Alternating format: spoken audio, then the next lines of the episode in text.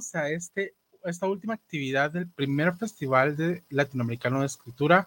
Yo soy Mark y como, lo sé, como ustedes me han estado viendo durante todo este mes de noviembre, ya hoy es nuestra última actividad de creación de personajes. Así que estoy muy contento porque tenemos de hecho cuatro escritores que son de diferentes países y nos van a hablar, nos van a compartir sus experiencias escribiendo y creando personajes eh, principalmente. Quiero agradecerle a todos los escritores que han participado, agradecerle también al Fondo de Cultura Económica de Guatemala, que nos ha apoyado mucho con la organización de este evento. Y solamente recordarles que todavía tienen la oportunidad hoy a aprovechar el 15% de descuento que nos ofrecen eh, en la tienda en la 11 calle 6-50 de zona 1 y también en su página de fcguatemalalinea.com con el código FLE 2021 todo junto minúscula. Así que esto, les soy totalmente honesto, ha sido una experiencia inolvidable. Ha sido un proyecto que he tenido en la cabeza desde hace dos años y que es muy bonito verlo realizarse. Pero sin dar más vueltas, quiero comentarles y quiero presentarles a las personas, a los escritores que nos acompañan hoy. Y vamos a comenzar con el escritor guatemalteco Luis Morales. Él es escritor amateur, creativo para generar problemas y conflictos coautor del libro Magia y Sangre y autor de historias cortas varias. Hola Luis, ¿cómo estás? Hola Marco, mucho gusto. Mucho gusto, bienvenido. También les presento a Yara Ariza. Ella es de Panamá, nació el 31 de marzo de 1980.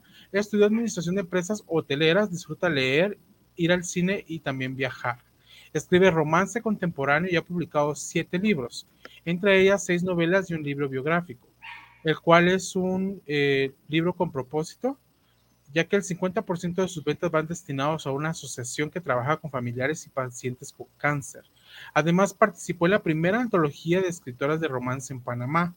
Se graduó del Profe en 2020, que es un programa de formación de escritores, dictado por el Ministerio de Cultura de Panamá.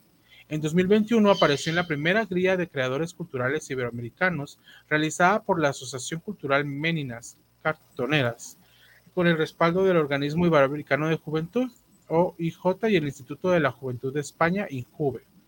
Entre sus obras, les comento, está la serie Llévame contigo, eh, Llévame contigo en cuerpo y alma, Llévame siempre contigo, Llévame contigo sin límites, la novela No eres tú, la novela La marca de la luna, y tú cómo estás, que ese es el libro biográfico, y una antología de romance Cuando el amor nos conecta. Hola Yara, ¿cómo te encuentras?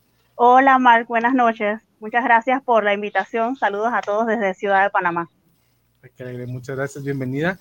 Y siguiendo con nuestros invitados, tenemos a Fernando Gaer. Él nació en la Ciudad de México el 24 de julio de 1967. Es licenciado en banca y finanzas con estudios de maestría en habilidades directivas. Desarrolló desde siempre el gusto por la crónica, la narración y la literatura, con experiencia laboral como director de colegios y empresas públicas de periodismo.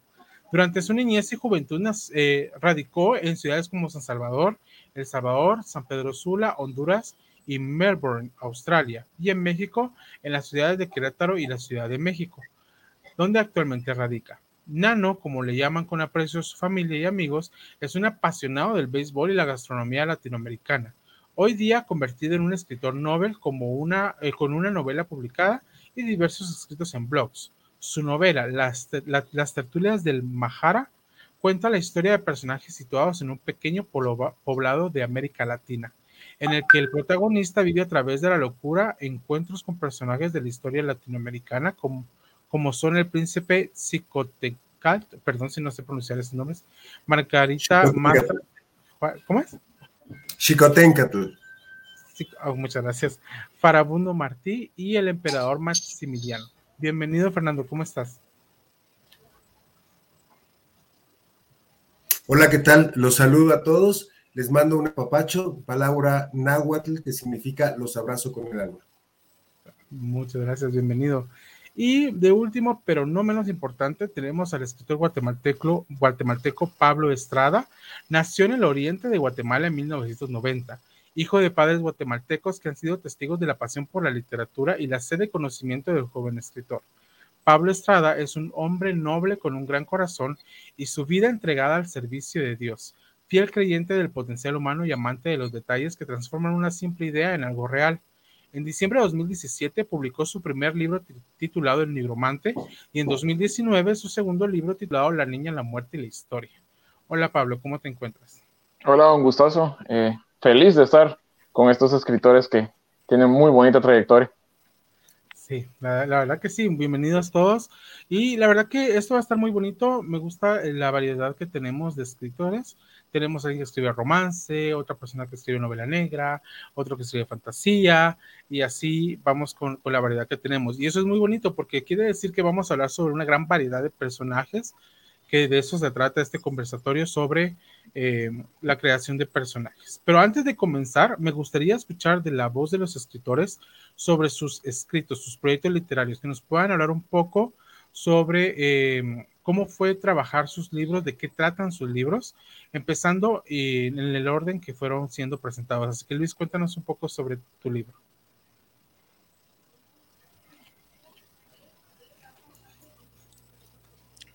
Hola, mucho gusto.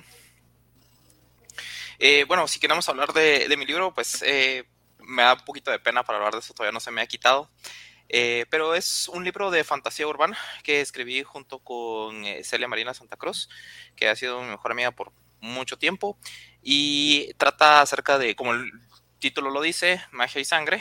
Ah, pues habla de magos y también de vampiros, es la parte de, de sangre.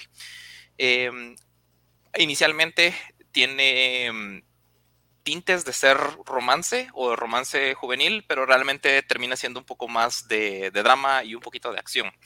Entonces, eso es como que las partes principales del libro, para que no se dejen guiar por las cosas que encuentran al principio. Ah, excelente, muchas gracias Luis, muy amable por la información sobre tu libro. De hecho ya vamos a hablar sobre lo peculiar que tiene tu libro y tus personajes de, dicho libro. Vamos a, ver, entonces, Yara, cuéntanos un poquito sobre tus obras. Hola, buenas noches nuevamente. Bueno, como mencionaste, yo escribo romance. Eh, básicamente escribo romance contemporáneo y mi última novela hizo una incursión en el romance paranormal, que es el que tiene un poquito de, fantasía. Eh, me salí un poco de lo que había escrito anteriormente. Em, Igual tengo varias novelas publicadas, todas bajo el mismo género, eh, un libro, uh, una biografía que escribí hace un par de años eh, como homenaje a mi mamá, que era paciente de cáncer, y eh, que parte de lo que recaudo del libro va a una asociación que trabaja en un hospital aquí en Panamá. Em, como les digo, mis historias son puro romance contemporáneo, ubicados en diferentes ciudades, en diferentes partes del mundo. Eh, historias llenas de, mucho amor, que lo tiene que tener las novelas de romance, mucho drama, que también me gusta como lectora, y mi última novela con muchos toques de magia. Muchas gracias, Yara. Eh, Fernando, cuéntanos un poco sobre tu trabajo eh, literario, por favor. Sí, hola, ¿qué tal? Nuevamente. bien, Las Tertulias del Majara es una obra ficcional histórica eh, donde por alguna circunstancia siempre quise escribir una novela que hablara de, América Latina y que tocara personajes de la historia de América Latina, los cuales para mí son muy entrañables. Y eh, en una ocasión, en una, justamente en una tertulia, eh, yo decía que me hubiera gustado tener reuniones con personajes de la, de la historia y convivir con ellos. Y a partir de ahí se me fue prendiendo la idea de cómo traer personajes de la historia a la vida y recurrí al, personaje eh, que se llama Mahara. Mahara significa loco. los españoles eh, se refieren a loco como Mahara. Es una palabra que deriva, deriva del árabe, es marum, que es loco o tabú. Y a partir de ahí supe que podía traer, a partir de alguien que tuviera unos episodios de locura, podía él, a través de la locura, poder regresar a la vida a personajes de la historia que se habían ido hacía muchos años, pero que tenían cosas pendientes por contar. Y así fue como eh, comencé con las, eh, las tertulias del Majara y pues terminó por ser una obra eh, de realismo mágico para Latinoamérica.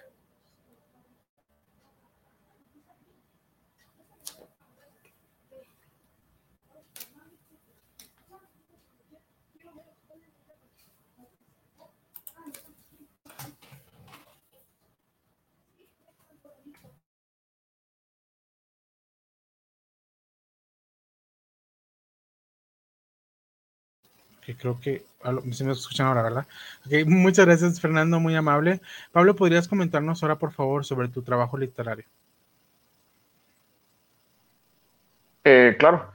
Bueno, pues mi, mi, primera obra se llama El Niromante. Realmente, cómo nace la obra es, es, es un hecho que no, no había planeado por, por nada del mundo, sino que nace a raíz de que estaba leyendo Agatha Christie, eh, más precisamente el libro del Misterio del Tren Azul. Y cuando lo estaba leyendo me mantuvo súper emocionado eh, durante todo el trayecto, pero el final pues no, no me gustó, no, no me llenó.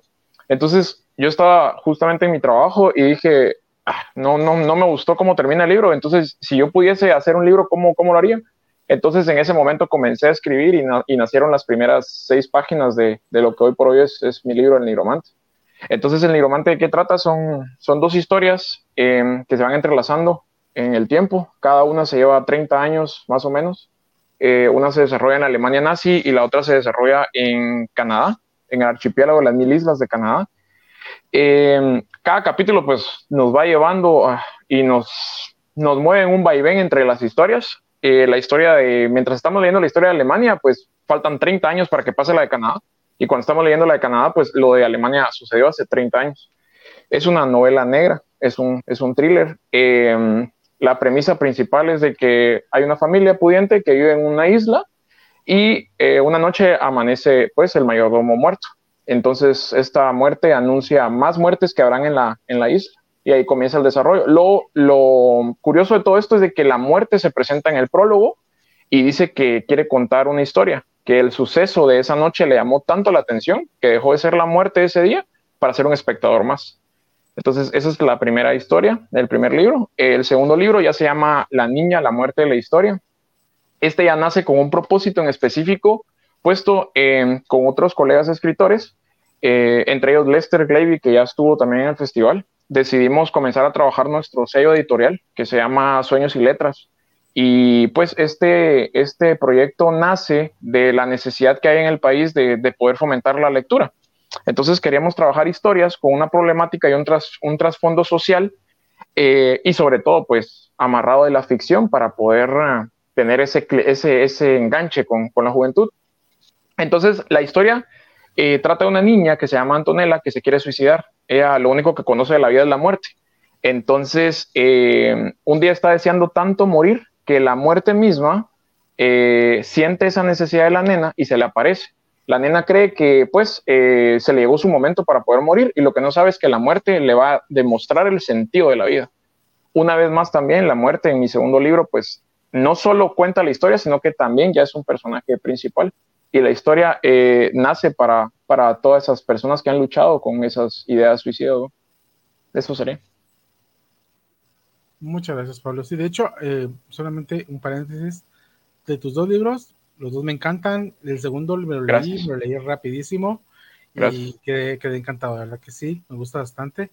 Eh, pero bueno, muchas gracias por habernos hablado sobre sus proyectos literarios y me gustaría que comencemos con así de lleno, algo que de hecho me gustaría que piensen en el personaje de todos sus libros, el personaje que más les costó desarrollar y que respondan la pregunta con base en eso ¿qué es lo más difícil de al momento de crear un personaje? ¿Verdad? Cuéntanos, Luis. Mm, solo dame un segundito. Mm, probablemente los personajes que más me han costado desarrollar eh, son aquellos que suena, suena feo, pero creo que son aquellos que solo van a, no van a hacer ningún impacto grande en la historia. Mm. Y que una parte de mí dice, realmente no tengo que desarrollarlos tanto porque solo van a salir y van a hacer algo nada importante. Pero al mismo tiempo, eh, otra parte de mí me dice, no, hombre, no, no seas Aragán, por favor, hacerles algo eh, que, que se sientan reales. Porque aunque es cierto que muchas veces las personas son no, no, los conoce mucho o no tienen tantos, eh, tantas cosas o haya poco tiempo en el momento de, ponerlos en el libro como para que sean relevantes. Eh, eh, me he forzado a que, no siempre, ¿verdad? No siempre, pero trato de forzarme para que hasta los personajes más pequeños tengan algo de diferente de todos los demás. Porque si no, eh, todos empiezan a, verse como, como stickers, o sea, que solamente vienen y son una estampa o una copia del otro, y no hay nada que pueda decir, sí, este es un personaje diferente de este, aunque aparezca solo unos segundos. Entonces, lo que más me cuesta es tratar de encontrar un rasgo de personalidad para ellos que no tenga ningún otro de toda la historia, para que pueda identificarlos y decir, ah, sí, este personaje fue diferente, pero que al mismo tiempo ese, ese rasgo de personalidad o lo que sea que les haya dado, mm, básicamente lo estoy borrando y lo estoy quitando de cualquier otro personaje que me parezca interesante más adelante. Pero hay suficientes rasgos, siento yo, en el, en el digamos, de la experiencia humana como para decir, bueno, no necesariamente porque quité este, no vaya a haber ningún otro más. Entonces, esa es la parte más difícil, los personajes pequeños, los que tienen muy poco impacto en la historia. ¿Qué les tengo que hacer para que destaquen a pesar de eso? Correctamente, sí, de hecho, eh, solamente para como entrar un poquito en contexto, eh, tengo entendido que uno de los personajes principales del libro que escribiste con Marina vienen de un libro que ella publicó primero y que, ah, y me incluyo yo ahí, nos volvimos locos y nos emocionamos con ese personaje. Y, fue increíble porque de hecho en el libro de Marina aparecerá así mucho en tres páginas tal vez. Y a pesar de que solamente fueron tres páginas más o menos, a los que leímos el libro de Marina nos quedamos encantados y preguntamos, oye, pero ¿qué pasó con él? ¿Quién es él? ¿Va a salir más? Y entonces de ahí fue que nació el proyecto con Marina de Magia y Sangre, tengo entendido, ¿verdad? Eh, no es tan así. La verdad es que Marina y yo empezamos el, proyecto de Magia y Sangre en 2010 y ese personaje ya estaba desarrollado. O sea, en 2000, para el 2010, 2011, el personaje ya tenía bastante, bastantes características. Los protagonistas de Magia y Sangre ya estaban creados. Teníamos unas fichas de personaje para el 2016 que estaban bien detalladas. Tenemos ahí, todavía las tengo.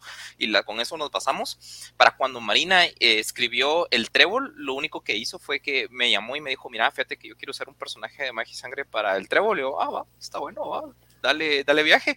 Y solo no me dijo cuál, hasta que me pasó el borrador y dije, ah, mira, pues usaste este. Eh, pero entonces ella ya tenía, ya, tenía la base, ya, ya, teníamos la base porque ya habíamos trabajado eso años atrás. Entonces, lo único que sí hicimos fue al momento de pasarlo a magia y sangre, eh, ya desarrollarlo como se debe, en una historia que es de ellos, en vez de solamente un pedacito en el libro del trébol. Ah, ok, entiendo. No, sí, porque como les digo, hicimos una revolución los seguidores de, del Trébol y dijimos queremos saber más de ese personaje y como les digo era algo que no parecía como ni siquiera en la mitad de la novela, eran unas páginas y fue increíble ver cómo las personas eran como ah, queremos saber más de ese personaje y de ahí pues como ya vino Magia y Sangre ya nos dio un poquito más, eso me pareció muy interesante. Cuéntanos, eh, Yara, cuéntanos qué fue lo ha sido lo más difícil para ti al momento de desarrollar un personaje. Bueno, en mi caso, no diría que fue difícil, pero sí diferente en mi última novela en la que me meto en lo que es el romance paranormal. Eh, primero me estaba saliendo de mi zona de confort, que era el romance contemporáneo. Era la primera vez que iba a escribir algo totalmente diferente.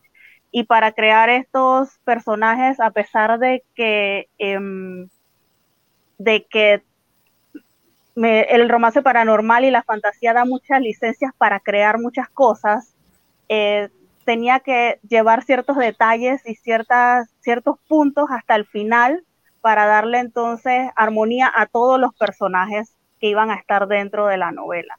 No, como te digo, no, no fue difícil, sino diferente el proceso eh, en una parte. Básicamente igual, todas mis fichas de personajes con todos los detalles mínimos pero darle ese toque diferente, ese toque de, magia, ese toque especial, ese algo que no había hecho anteriormente, fue lo que hizo de que el trabajo para crear estos personajes fuera mucho más detallado.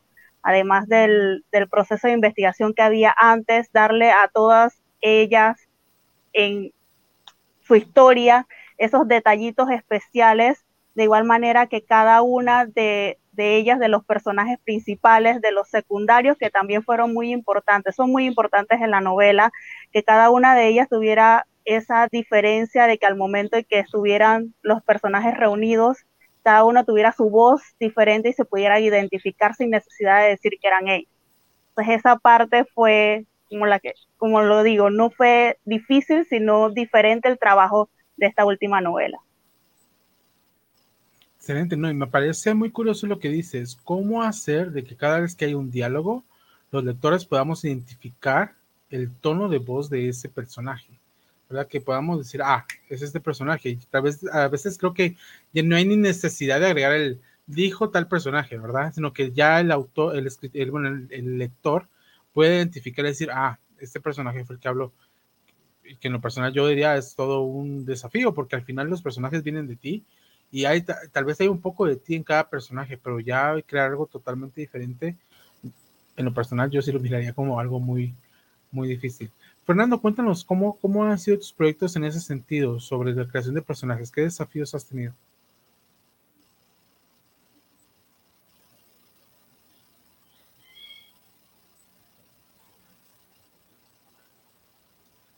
De hecho, no te podemos escuchar, Fernando, disculpa.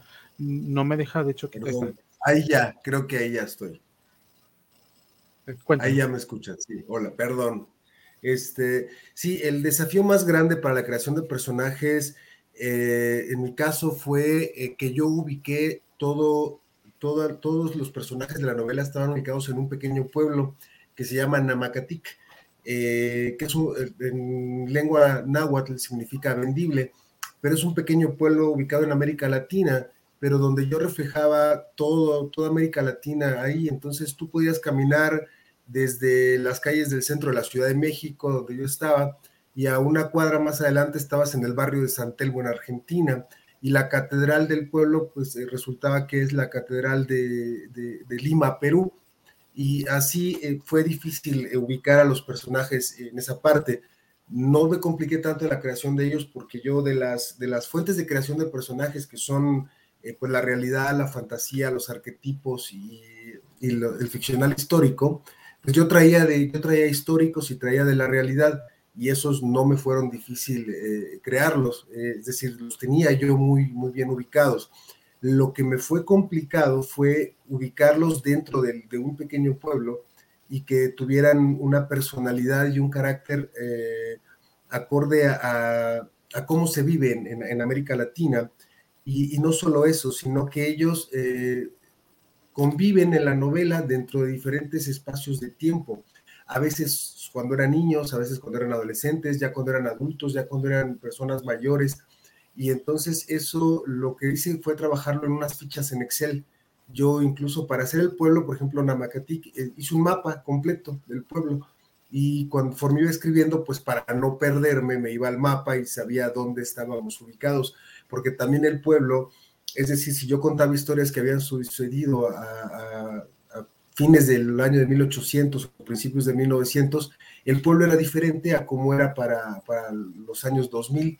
Entonces, e, esas fueron las, eh, las eh, pocas complicaciones que se me presentaban, porque los personajes cambiaban, cambiaban conforme pasaba el tiempo. Y, tenía que ir apuntando fechas, o sea, fechas bibliográficas con fechas donde ellos se ubicaban en el tiempo para poder tener una, eh, para que fuera sensato lo que habían vivido, si habían vivido algo en 1975, pues para el 1998, eh, ¿qué, había, qué había sucedido con sus vidas y, dónde estaban eh, ubicados. Y las cosas que sucedían en América Latina en, esos años, cómo es que, cómo es que nos llaman. E, esa fue la parte más complicada. Y en cuanto a los personajes directamente, tengo a dos, a dos personajes que son gemelos, que son muy pegados al, protagonista, realmente en, ellos se desenvuelven muchas de las, de las historias y tienen una interacción muy singular y muy particular al ser gemelos y al ser parte de, los eh, mejores amigos del protagonista. Entonces, eh, eso fue complicado. Ellos los llevé en una ficha aparte porque a mí mismo se me confundían en, el espacio en el espacio-tiempo. Así, así es como, como fue la dificultad. Ah, muchas gracias, Fernando. Muy amable. Vamos a, vamos a hacer un par de preguntas ahí sobre ese proceso más adelante, pero vamos a escuchar ahora a Pablo para que nos cuente un poco sobre sus desafíos al momento de crear personajes. Eh, bueno, primero que todo, la verdad que es, es, tan bonito poder hablar con otros escritores y, y, poder pues contar experiencias y entendernos hasta cierto, hasta cierto punto.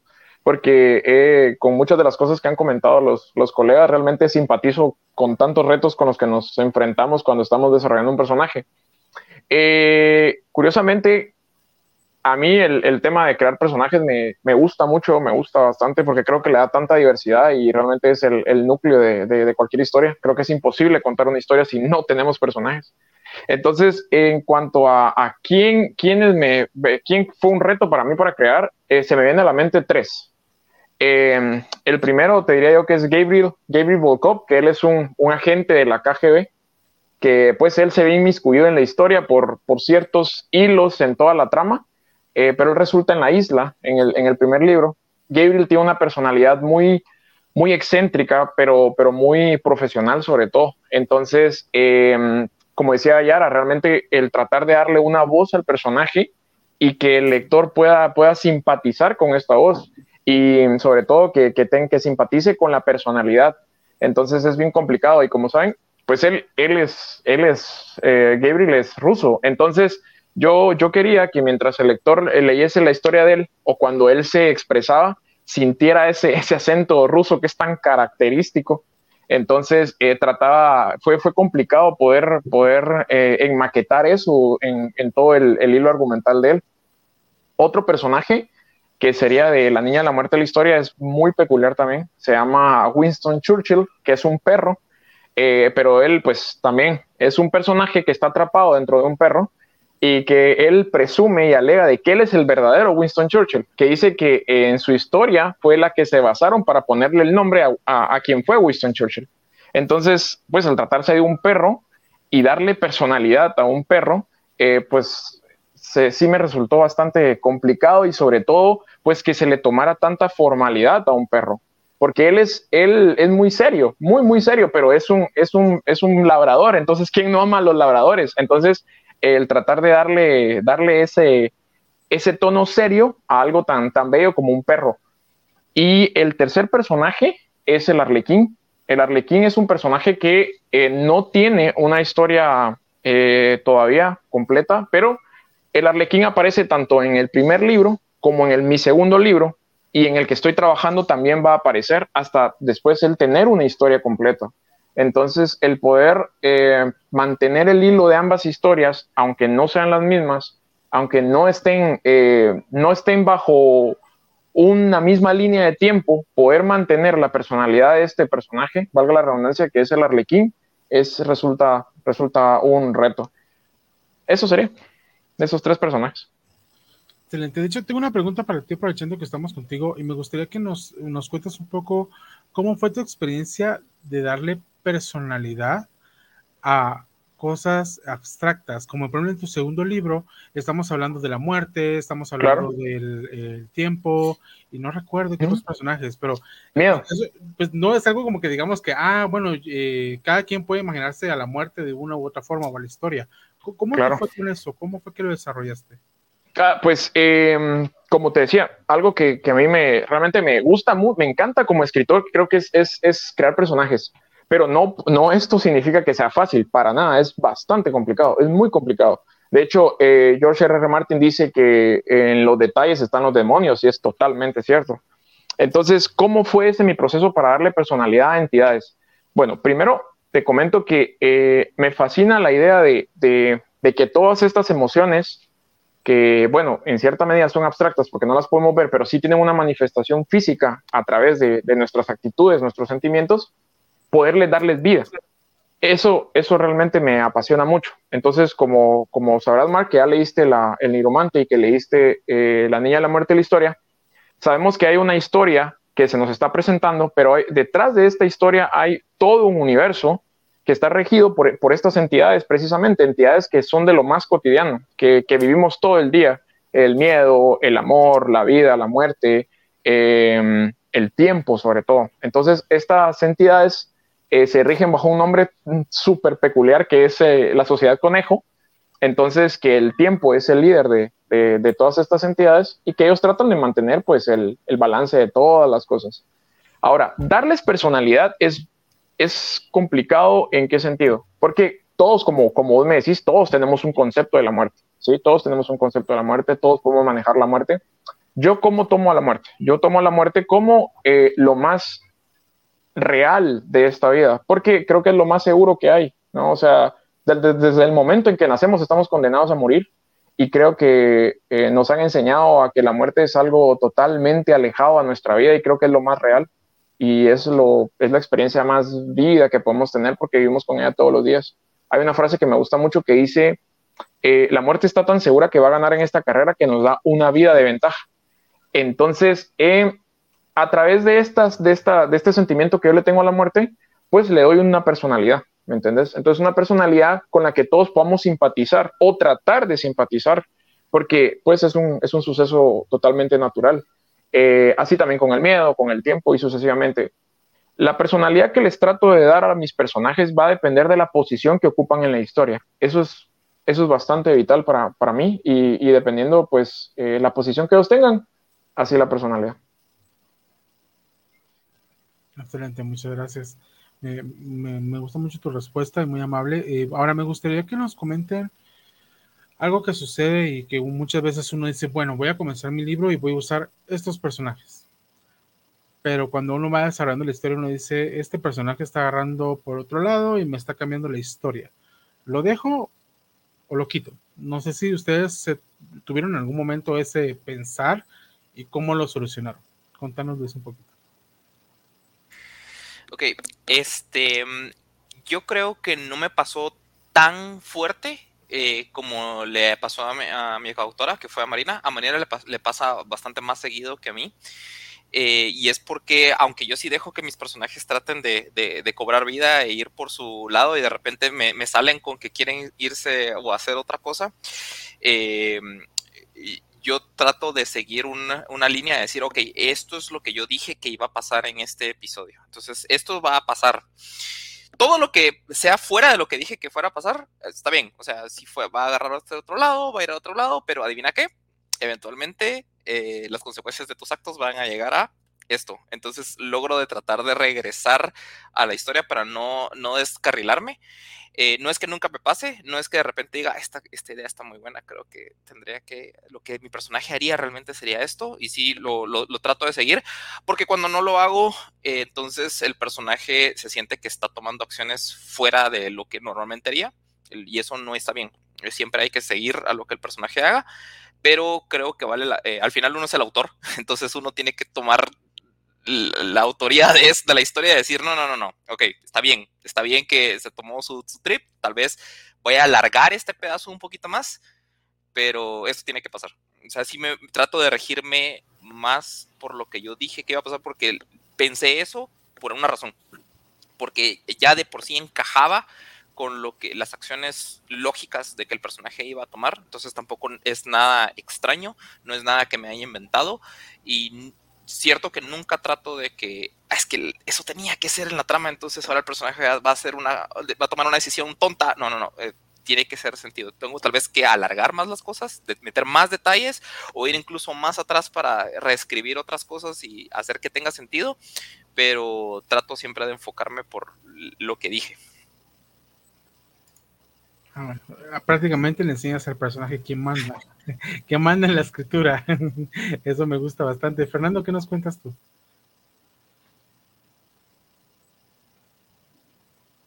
Sí.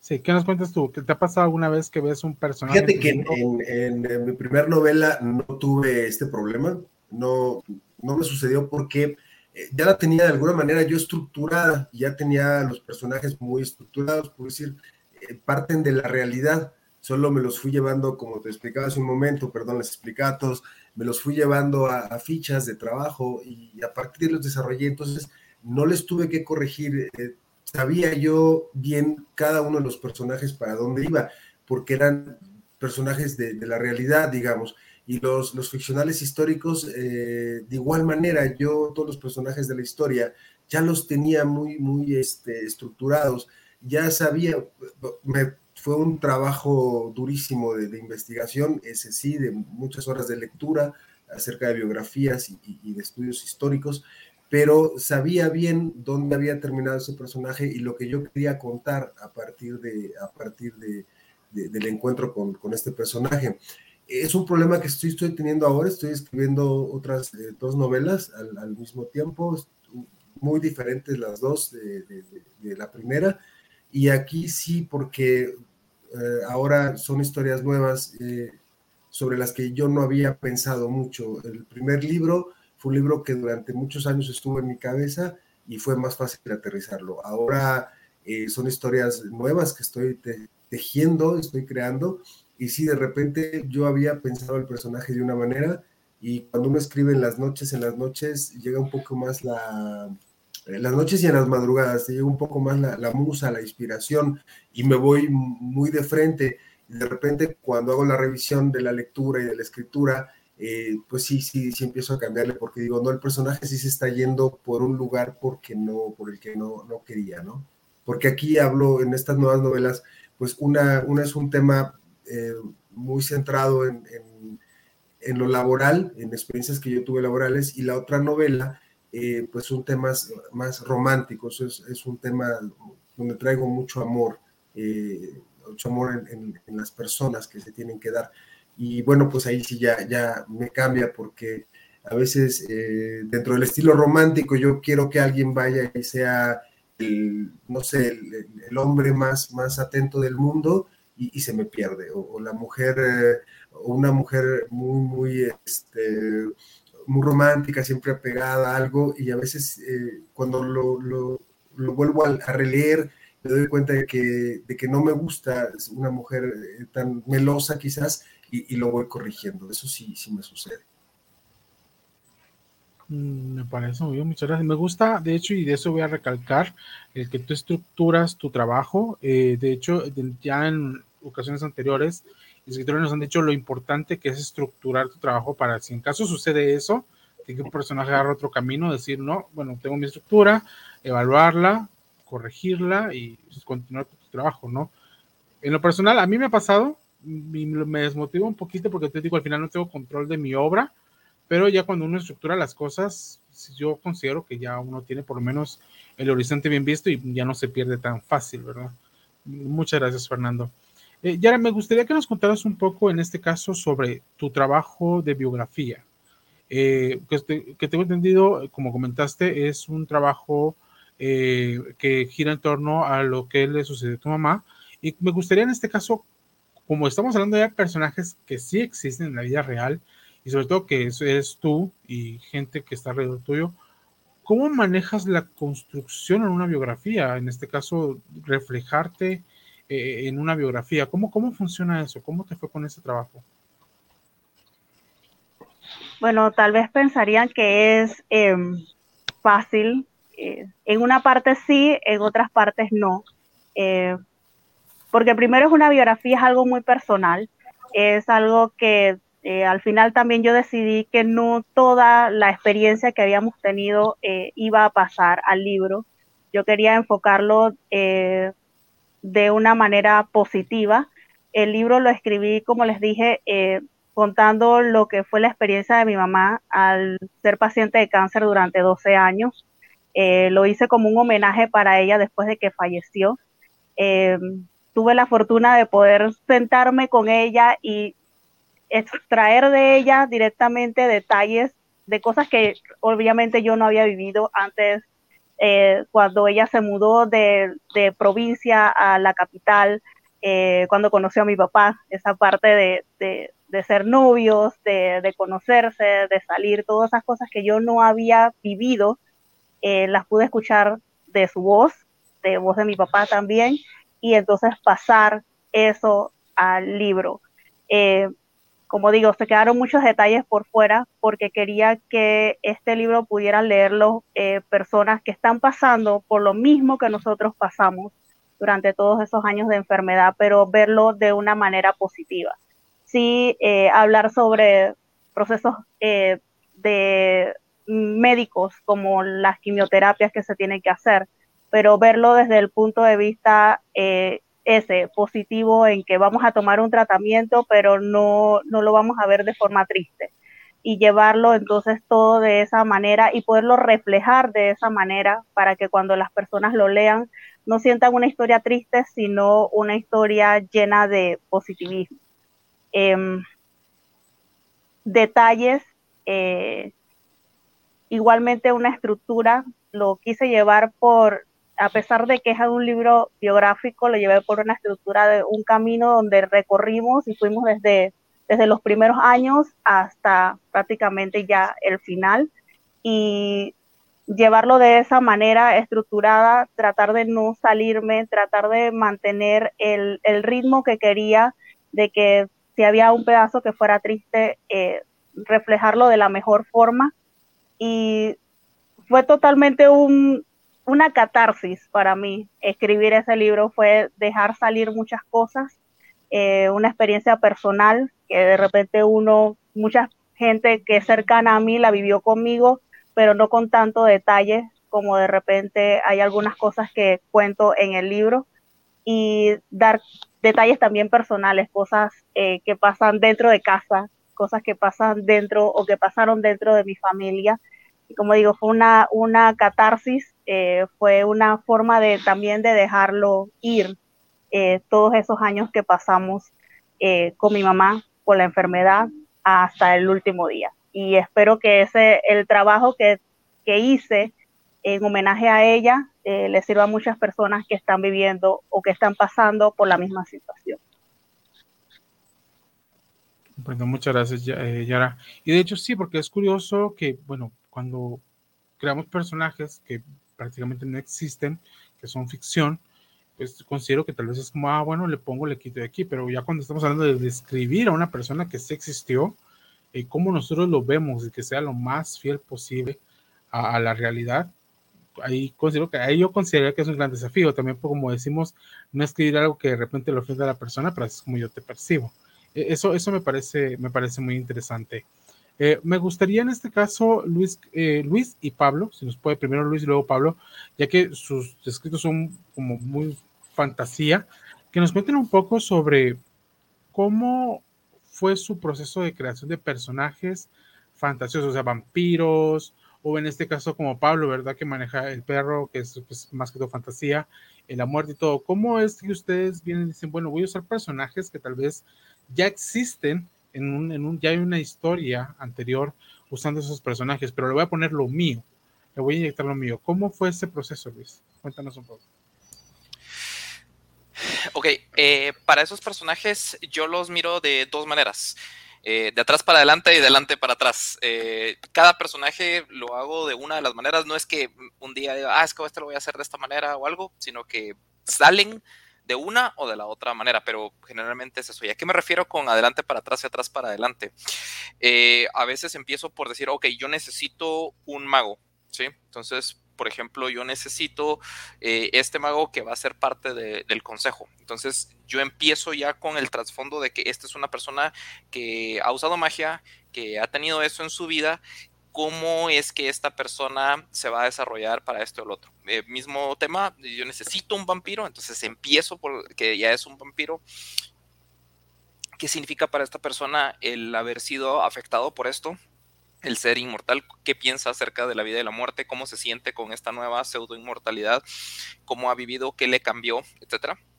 Y ese es como que empiezo por el trasfondo y luego voy desarrollando el personaje a partir de ahí. y luego está de adelante para atrás, en la que digo, ok, yo para este, este punto de la historia yo necesito a alguien que sea X o Y o que tenga estas habilidades o estas eh, características, etcétera. Y a partir de eso digo, ok, esto es lo que yo necesito para este punto en la historia. ¿Qué tuvo que haberle pasado a este personaje antes en su vida para llegar a este punto? Entonces digo, ok, ya tengo todo esto definido qué le pasó antes para llegar a esto, para que, tenga lógica. Ok, entonces tuvo que haber perdido a sus papás, o tuvo que haber pasado por esto, o tuvo que haber conocido a tal otra persona, o tuvo que tener este, este conflicto, tuvo que haber tenido esta pérdida, tuvo que haberle pasado esto bonito, tuvo que haberse ganado esto, eh, tuvo que haber entrenado para saber de este tipo de cosas, tuvo que haber leído tal cosa, etc, etc, etc. Entonces, eh, no es que tenga una manera definida para trabajar mis personajes de una forma o de la otra, pero casi siempre es por la necesidad. Eh, a veces tengo el tiempo y digo, ok, voy a, necesito un personaje de esto, necesito una persona, o necesito un vampiro, necesito un mago, lo que sea, y luego de ahí lo le empiezo a, elaborar, o sea, de la base para arriba, o hago todas las características que necesito para un personaje en un punto de la historia y luego voy para atrás diciendo, ok, tuvo que haber pasado esto, esto, esto, esto y esto y esto para llegar a este punto. Esas son. Muchas gracias. ¿Qué nos cuentas, Pablo?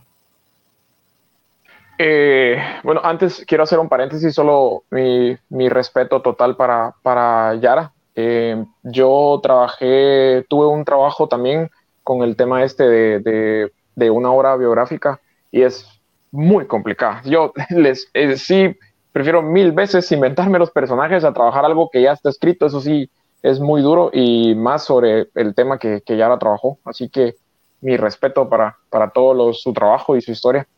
Ahora, con respecto a la pregunta, eh, mira, yo, una de, una para poder explicarte eh, o explicarles a todos esa, esa base, ese proceso creativo, me gusta algo que dice Stephen King, que para él las historias son como una semilla que puede ser la siembra, la riega y empieza a echar raíces y él no puede controlar las raíces.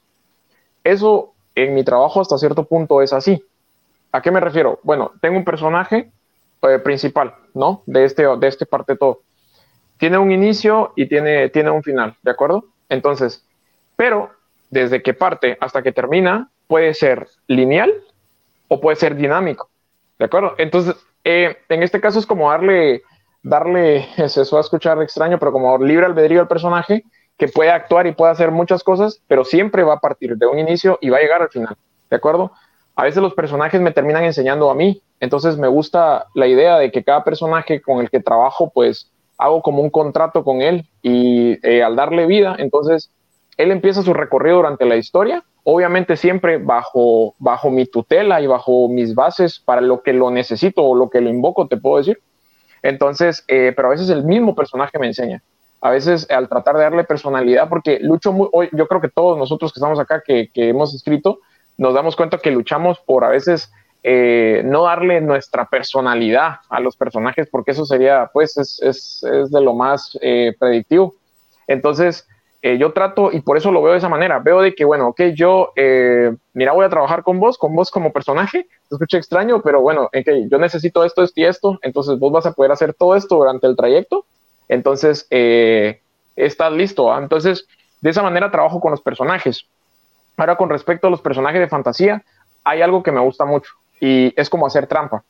Eh, como decía Luis, ok, un mago, ¿no? Ok, sabemos que un mago pues tiene magia, eso lo sabemos todos. Un vampiro pues ok, necesita sangre, no puede salir a la luz del sol. Me gusta jugar con estos personajes porque la gente ya cree conocerlos, cree saber cómo van a actuar.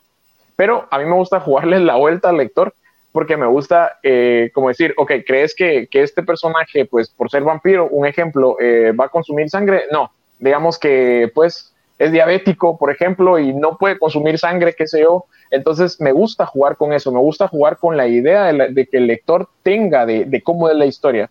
Vos, Mark, lo sabrás con el tema del nigromante, con el tema del padre de la familia, eh, con el tema de, con el tema de la niña, la muerte de la historia, con, con la muerte en general, que creemos que la muerte es como es o como la han pintado.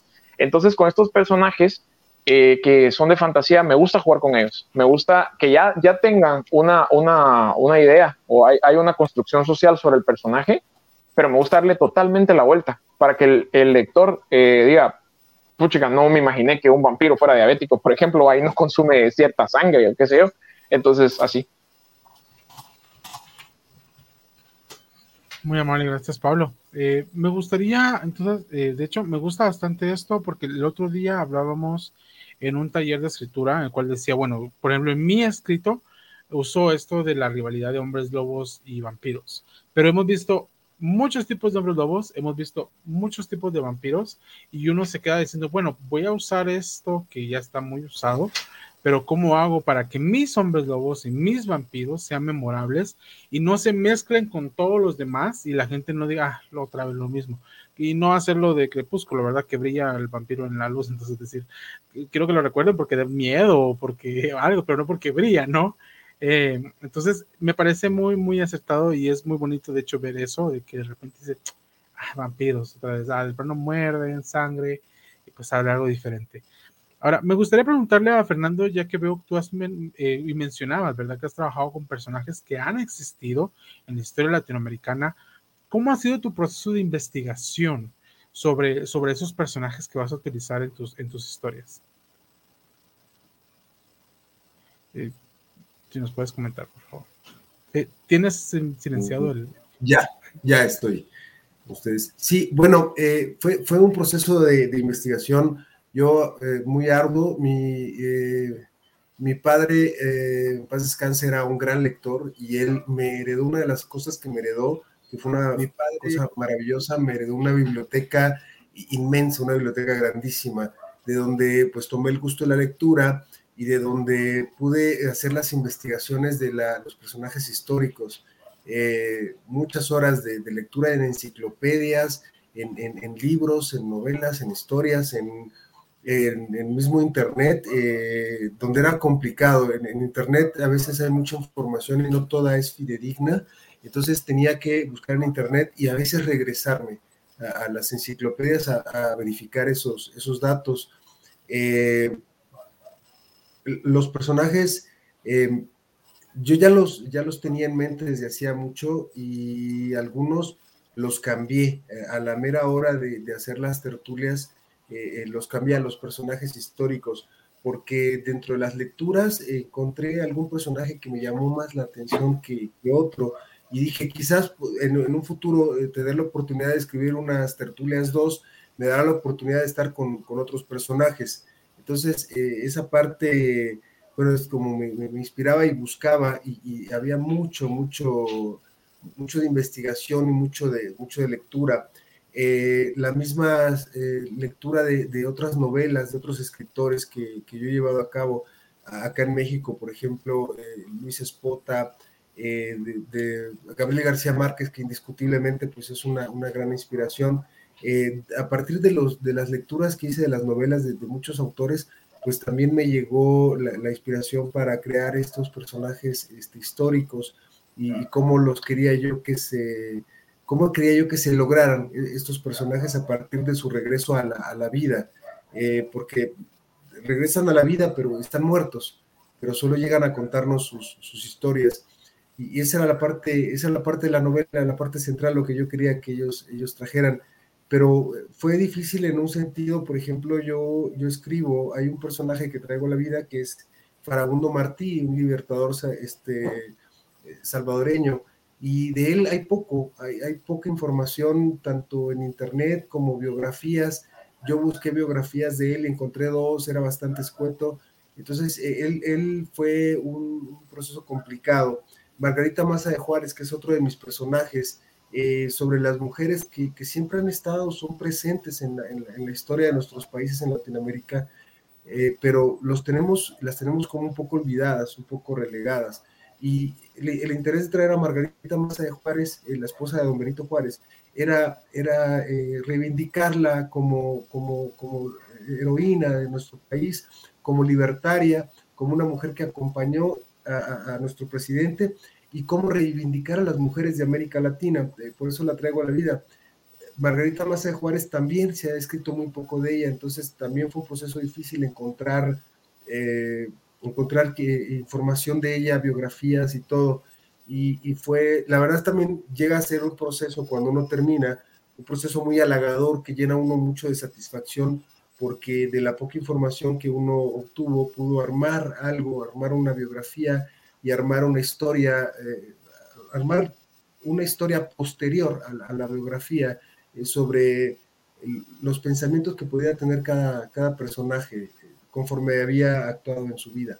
Eso es, eso es parte de lo, de, lo, de lo difícil y de lo duro que es este, escribir y hay que documentarse mucho.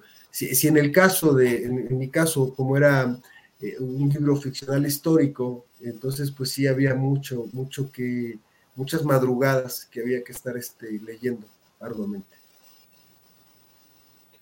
Sí, imagino eso de trabajar con personajes que sí existieron en la historia es algo complicado porque tienes que buscar la manera de ser lo más fiel posible a como ellos eran. Me parece excelente y muchas gracias por compartir tu proceso de investigación. Eh, Yara, me gustaría que nos comentes algo. ¿Cómo es crear personajes para una historia de romance?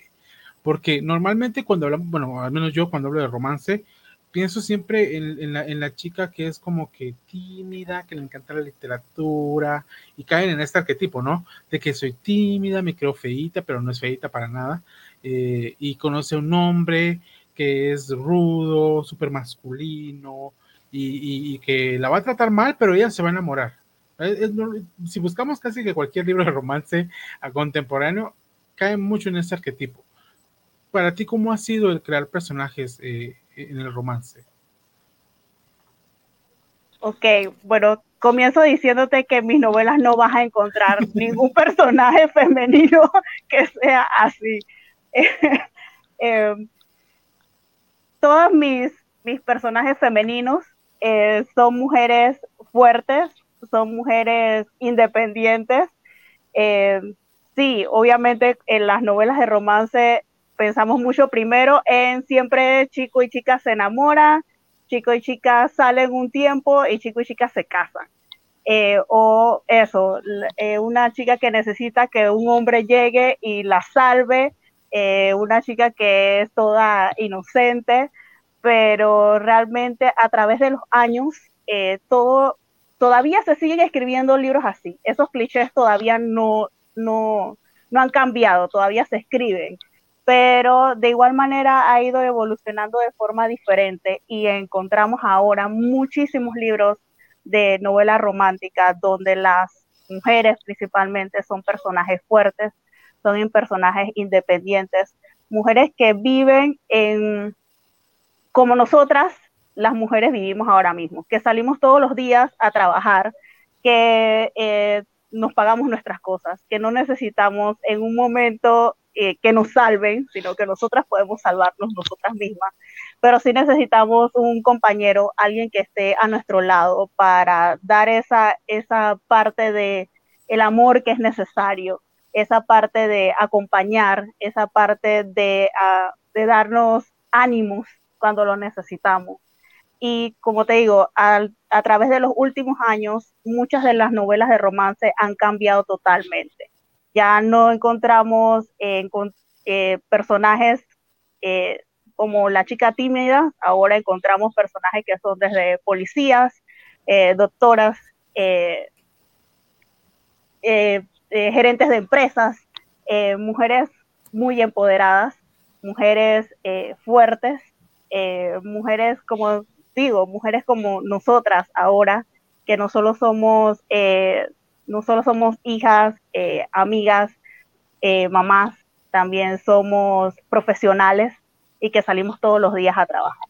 Que todo eso ha ido cambiando y como te digo, en mis libros en ninguno vas a encontrar una chica que sea de esa manera. Todas son, cada una en su área, una mujer fuerte e independiente.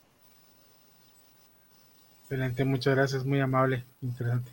Vamos a, voy a estar leyendo sus libros definitivamente y vamos a terminar ya casi esta actividad con eso exactamente. Que nos cuenten por favor dónde podemos conseguir sus libros.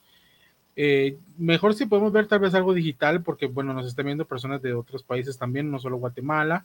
Eh, así que se pueden decir en, en cada uno de sus países dónde podemos encontrar sus libros y si también se puede de manera digital, dónde podemos encontrarlos. Coméntanos, Luis, dónde podemos encontrar tu libro. Em, pues de entradita sí hay una versión digital de Magia y Sangre y está disponible para Amazon Kindle, así que si ustedes tienen un Kindle o incluso solo con aplicación, si tienen un celular bajan la aplicación de Kindle y pueden ir a Amazon y compran eh, Magia y Sangre, así se llama, eh, escrito de nuevo por Luis Morales y eh, Celia Marina Santa Cruz. Lo van a reconocer una portada blanca y dicen grande magia y sangre. En Guatemala eh, lo pueden comprar en la librería Sofos, en Quitapenas y en el Fondo de Cultura Española, en el FC. Y em, creo que hay una librería en la antigua Guatemala y en Xelajú, que ahorita no me recuerdo cómo es que se llaman. Y por último, en The Museo en el museo también he visto copias de Magia y Sangre, así que espero que les guste, como les digo, blanco, letras negras y rojas, Magia y Sangre. Muchas gracias, muy amable. Y cuéntanos, eh, Yara, ¿dónde conseguimos tus libros? Ok, en mi caso todos mis libros están disponibles en Amazon, tanto en formato digital como en papel, así que allí lo pueden conseguir, los pueden conseguir todos. Aquí en Panamá eh, están disponibles en la librería El Hombre de la Mancha y en, el libro, en la librería El Lector. Muchísimas gracias, Yarisa. Y Fernando, cuéntanos, ¿dónde podemos encontrar tus libros? El mío es eh, este, Las Tertulias del Majara, lo encuentran en Amazon. En Amazon está en, en, portada blanda y está en, electrónico. Eh, no está ligado a Kindle, o sea, lo puedes este, bajar para cualquier plataforma. Y, no lo tengo en, librerías de momento, estoy tratando aquí en, apenas en, Ciudad de México de, ver si lo puedo distribuir con algunas librerías. En cuanto esté, bueno, si me siguen en redes sociales, yo estoy como Fergar67 en Instagram, pues ahí podrán, ahí iré dando las notificaciones de cuando ya esté disponible en más lugares. Excelente, muchas gracias. Ahí nos avisas para dar el aviso y, conseguirlo, porque me llama mucho la atención tu, libro, de verdad que sí. Muchas gracias. Y Pablo, cuéntanos, ¿dónde podemos conseguir tus libros? Eh, ambas obras también están en formato digital en Amazon Kindle. Eh, aquí tengo, tengo, aquí está el Nigromante, la portada, para que la puedan conocer. Es este. Eh, y acá tengo La Niña, la Muerte, la Historia. Quiero ver, ah, me cuesta un poco. Ahí estamos, ¿sí? Ambos libros en formato físico los pueden encontrar en Artemis Libros, en Sofos, también está en Watson Books and Coffee y está en la casa de Cervantes, zona 1, en Guatemala. Excelente, muchas gracias. De hecho, esperamos tener pronto la presentación oficial de tu segundo libro, así que estén atentos. Eh, bueno, la verdad que no me queda decirles más que agradecerles. Eh, la verdad que ha sido algo muy bonito. Y para ti que nos estás viendo, nos estás escuchando, Pueden ver las grabaciones de todo este mes que hemos tenido, que es de este Festival Latinoamericano de Escritura. Prácticamente, si se ven todos los videos, podrían decir que participaron en un taller de escritura, porque tocamos todos los temas, creación de personajes, narrativa y demás. Eh, así que espero que esto les sirva a más de alguno. Y siempre los invito a que puedan seguirnos a nosotros. Estamos en bootcast.gt en Instagram. Esto de hecho es un podcast literario. Eh, estaremos descansando durante diciembre porque el productor, escritor y todo, que yo hago todo aquí y está cansado. Así que esperamos que nos puedan acompañar en enero. Vamos a empezar con nuevas actividades, nuevos episodios, entrevistas con autores y más. Así que desde ya los cuatro les digo que son bienvenidos si en algún momento quieren presentar sus libros o hacer alguna actividad en Bookcast, esta es su casa. Y bueno, esto ha sido todo, con mucho gusto. Esto ha sido todo por hoy, esto ha sido todo por este mes. Espero que les haya gustado este festival y nos vemos en una próxima transmisión. Hasta luego, chicos. Muchas gracias, por todo. Gracias. Vemos, gracias.